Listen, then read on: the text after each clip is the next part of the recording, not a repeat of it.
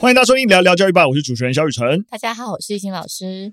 节目开始前，跟大家稍微聊一下那个最近台湾爸遇到一些蛮荒谬的事情。其实我们前阵子啊，就遇到一个，就是你知道外面一间公司，它就是。假冒台湾爸的名义 去结案，我不知道有没有分享过。太有趣了吧？我不知道。反正他就是，然后自己扮演说啊，他是台湾爸的窗口啊，等等，然后去跟业主开会，然后承接案子。然后重点怎么被他坑？因为对方那个厂商直接打到我们办公室问说，哎，有没有这个人或者之类的，然后发现就被他抗了。我就说，你怎么会觉得？你们可以做这件事情，就是，然后我们最近也遇到一个很瞎的，反正就是有一间公司来找我们一起合作，然后承接一个政府的一个案子，然后我们就帮忙处理内容这个样子。然后每次这个这个过程当中，这间公司的这个窗口啊，一直跟我们说啊，那个政府临时要什么什么东西，要我们想办法赶给他之类，但完全都不在我们就是约定的一个期程范围内，然后就一直在凹我们东，凹我们西，然后我们一直搞不清楚是怎么一回事。最近就听到一个状况，就这个窗口离职了，然后为什么？离职呢？后来知道说他在跟这个政府、跟我们，然后跟他们自己公司的合作过程当中，他处理了三方的人，所以处理三方的人就是就只有他知道所有的讯息。所以他跟政府那边说啊，台湾吧都乱做啊，都时间内交不出东西啦，所以才害你们就是如何如何。他就跑去跟他的老板讲说，政府的东西台湾吧都做不出来啦，所以我们要临时升预算，然后去加码做一些别的事情。整件事情都只有他一个人在搞东搞西，然后最后被阿康才发现是他自己问题最大。我这样讲你听得懂？听得懂啊，听得懂哈。因为只有他有所有资讯，对，所以他就利用彼此的资讯差来离间大家，就是来离间大家，然后来创造一些就是他的目的？他的空间。像政府就觉得啊，只有他在做事情啊，他们 A 公司的老板，然后跟台湾爸都搞不清楚状况，都不会做事情，那又对，只有他会做事情。然后重点是，他就有一些获利的空间啊，他就是透过因为台湾爸不会做事情，然后政府不开心，所以他又多凹了他老板一笔钱。然后发包给他自己的人做事情哦，所以最后目的是要发包给自己的人啊，就是就哇，这种事情也会被我们遇到。然后我们一直还想说，哎，明明我们按照合约做事情，然后一开始告诉你的提成，我们也从来没有 delay，为什么一直发生说告诉我说什么政府又突然要东要西的，然后我们也搞不清楚到底发生什么事情。对，因为他然后我们还被黑了，单一窗口。对，因为所有资讯都只有他有，是政府。只有他有资讯，他的老板也只有他有资讯，然后我们也只能对他，然后他就可以中间透过这个资讯差去玩一些事情。但你看，哎，最后还是被亚康了。哎，分享最近我们发生这件事情，不是要告诉听众朋友说哇，这个社会很黑暗，我反而就要告诉大家，这是一个好人可以获胜的时代。你不要以为在这个时代，你做这些有的没有事情，你是不会被发现。不会这样好吗？这个世界的透明度其实是越来越高的。也许以前你真的可以透过这种资讯差玩两面手法、三面手法，然后谋取这个资讯差的一个利益。但现在这个时间也越来越不可能。像我刚才分享第一个案例，哎，对方厂商随便在网络上都可以搜寻台湾爸的联络方式，一打给我们就知道，哎。什么这个发生什么事情了，对不对？或是像刚刚案例也是，只要你老板稍微警觉一点，想要多了解事情，你就死了欸。最后他会被阿康也是因为这个样子。而且他做这件事情，对他下一份工作一定是超级减分呐。当然，就是也要看下一份工作会不会做 reference check。OK，就是如果他会再去跟，你知道，就是所以这也是提醒大家，提醒公司，提醒公司都要做就是履历查核，但也是提醒所有人，这是一个好人可以获胜的时代。嗯，就是你不要做坏事啊。嗯，就这不是一个做坏事这个时代可以容许你的一个世界了。你还是蛮正向，就是可以从这么繁杂的那个状况当中，还找到一个很积极正向的回应方式。我就是。抱持的本来就是我们在这个社会上行走，就是我们有一些能力帮忙解决问题，赚应得的钱，这就是合情合理嘛，对不对？但是就觉得啊，很神奇啊，很神奇，嗯、对不对？这总是会有人 就是想用一些比较偏移形式的方式，但长期而言，对啊，长期而言对你会有好处吗？没有好处。可是真的有些人真的会只看眼前的利益，嗯，就是比较短浅目光。哎，好了，只是。刚好公司发生一些事情，跟大家分享。好，我们要跟让孩子们都知道，这是一个好人可以获胜的时代，好不好？好了，跟大家分享，今天要跟大家分享教育新闻。老实说，我都蛮讶异的，就是我自己整个被这个新闻给震撼到了。先跟大家分享第一则新闻，关于孩子上学要不要带手机，联合国竟然发表了他们的态度。他们的态度竟然是什么呢？他们建议全面禁用。觉得学校必须要扩大对于手机的管制。我非常非常压抑，我没有想过联合国居然会做这种事情。我先不讲我的态度，我们是先让大家大概知道一下联合国的一个有这个呼吁的一个概念。关于这个要不要带手机去上学，那联合国是在七月底的时候，就真的是一个震撼弹啊，就呼吁全球都要禁止带。联合国指出啊，在世界上两百个教育系统当中，已经有六分之一的国家禁止孩子带智慧型装置到学校。那在新的学年呢、啊，也有许多的国家中央跟地方政府相继扩大这个禁用的范围。例如说，法国在二零一八年就开始规定，中小学进入学校以后就不能再把手机拿出来。那荷兰在今年的七月初公布，从明年起，学生的手机啊、平板、智慧型手表都只有在特定的情况下才可以使用，像是在课堂上有数位学习的一些需求，或者有医疗的。原因，或是有一些障碍的特殊生，他的一些特殊的学习需要。联合国组织的报告也同整指出，学校禁用手机是为了把学习者放在第一位。那因为已经有大规模的研究指出，过度使用这个数位的科技，对学生的学习成果跟情绪稳定其实是非常负面的。而且呢，它会助长在数位世界里面的霸凌。虽然我们也同时知道，就是数位科技在教育领域的发展其实是很有潜力的，但其中呢，很多都是厂商的销售话术。然后让学生在，而且让孩子在课堂上接触数位工具，就很难避免他们从事学习以外的活动。所以，如果要平衡数位的这个助力，以及孩子在课堂上使用数位工具的副作用，教育者就允许孩子在课堂上使用数位装置的时候呢，要考虑到师生的身心健康、人权等等。那要确保他们手机的使用是强化孩子的学习体验，不能用线上互动来取代人际交流。然后还要确保他们在使用的时候有清楚的目标跟原则。以上啊，这些都是联合国的说法。那我稍微说一下，不要说我不同意啊，大家可以猜猜看，就是这个联合国的这样子一个呼吁发出之后，谁反弹最大？就哪一群人反弹最大？应该是孩子吧？孩子可能不知道联合国发出 这个声明。就以各方利益团体来说，家长的反弹其实最大的。但第一个呢，它其实也是相对是在规范。比较年纪比较小的孩子，中小学为什么家长反弹比较大呢？因为你会发现，主要也是因为他们担心，就是亲子之间的一个联系会受到影响。例如说，你就不能够让孩子带手机出门；例如说，上下学的途中可能有需要紧急联络的事情，该怎么办？或者是他在学校。发生了霸凌或这些特殊案件，需要向父母求救的时候，却没有办法求救，该怎么办？而且有些孩子也需要使用手机里的电子支付功能来搭乘大众交通工具，所以禁止让孩子带手机出门去学校这件事情，在实物面来说，就是发生很多的一个现实阻碍。那华盛顿邮报也同整各地经验指出，其实学校可以统一设置所谓的养鸡场。这其实台湾 就是这样来做，对不对？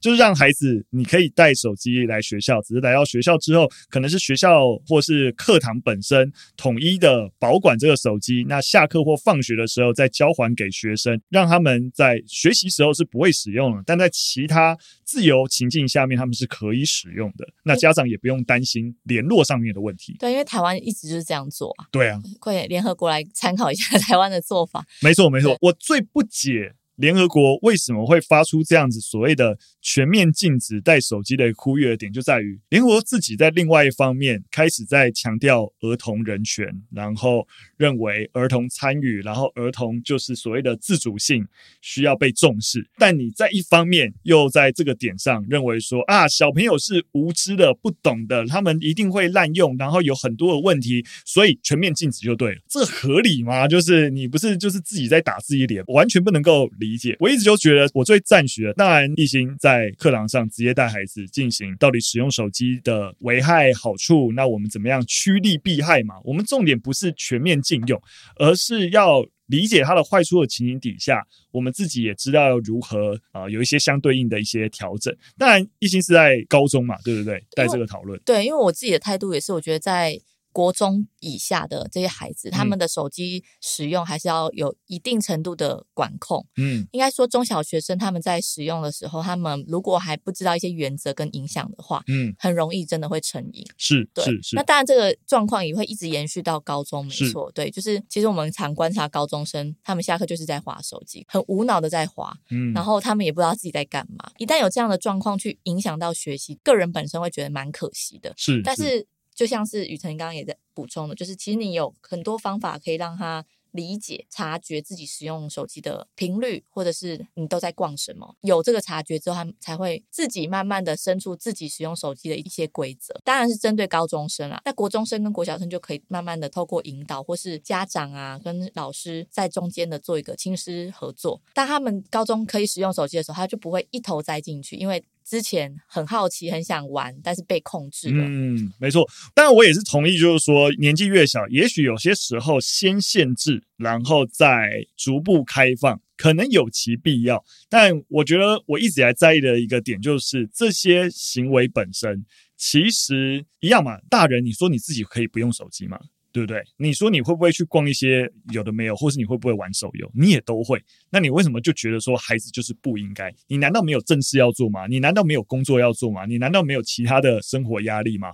那你为什么觉得孩子你就应该是学习，不应该如何如何？也许年纪比较小的孩子，你在跟他讨论就是可能的成瘾问题啊，或是你自己对于使用手机自己的想法等等啊，我觉得可能引导的方式一定跟高中生不一样。但我觉得小朋友不论是小学还是国中，至于他们自己生活情境上面会使用到的工具啊等等，本来就应该多一点的意识，然后多一点的自主性，然后去互动跟交流讨论。对，所以带有。有限制的一些交流是需要的，但是你不应该只有限制却没有其他，就有点像是我们小时候就反正就是十八岁以前就毕业以前都不准谈恋爱，然后突然为什么又不去谈恋爱？我从来也不知道怎么谈恋爱，然后你突然一毕业就叫我为什么不去谈恋爱，就是立刻学会了。对对对，就觉得好像我先限制你就对了，我就觉得你在一个年纪有些东西你会自动学会，对啊，所以我觉得我都很反对从上而下用一种全面禁止的态度。